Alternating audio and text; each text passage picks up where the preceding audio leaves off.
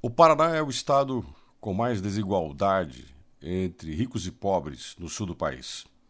Hoje a renda média dos paranaenses é de R$ 1.529. Dos catarinenses, por exemplo, é de R$ 1.685 e dos gaúchos R$ 1.767.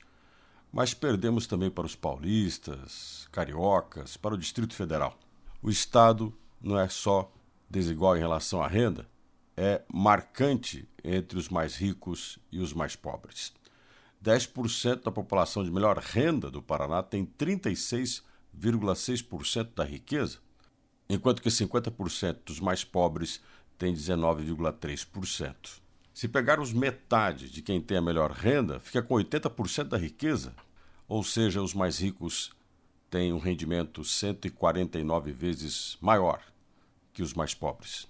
Um Estado que se orgulha de ser uma das regiões de maior potencial econômico do país, mas é também um Estado onde a variação da riqueza das cinco cidades mais ricas detém mais da metade da riqueza de todo o território.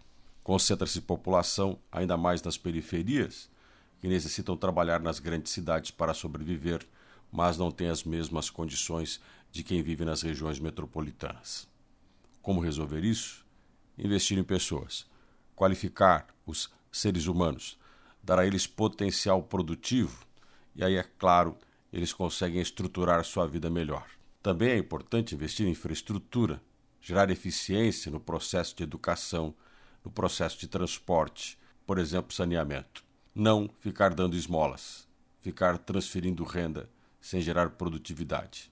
Assim, não se chega a lugar nenhum e essa desigualdade extrema atende sempre a poucos e deixa uma grande parte na miséria para ser explorada e facilitar a manutenção da desigualdade.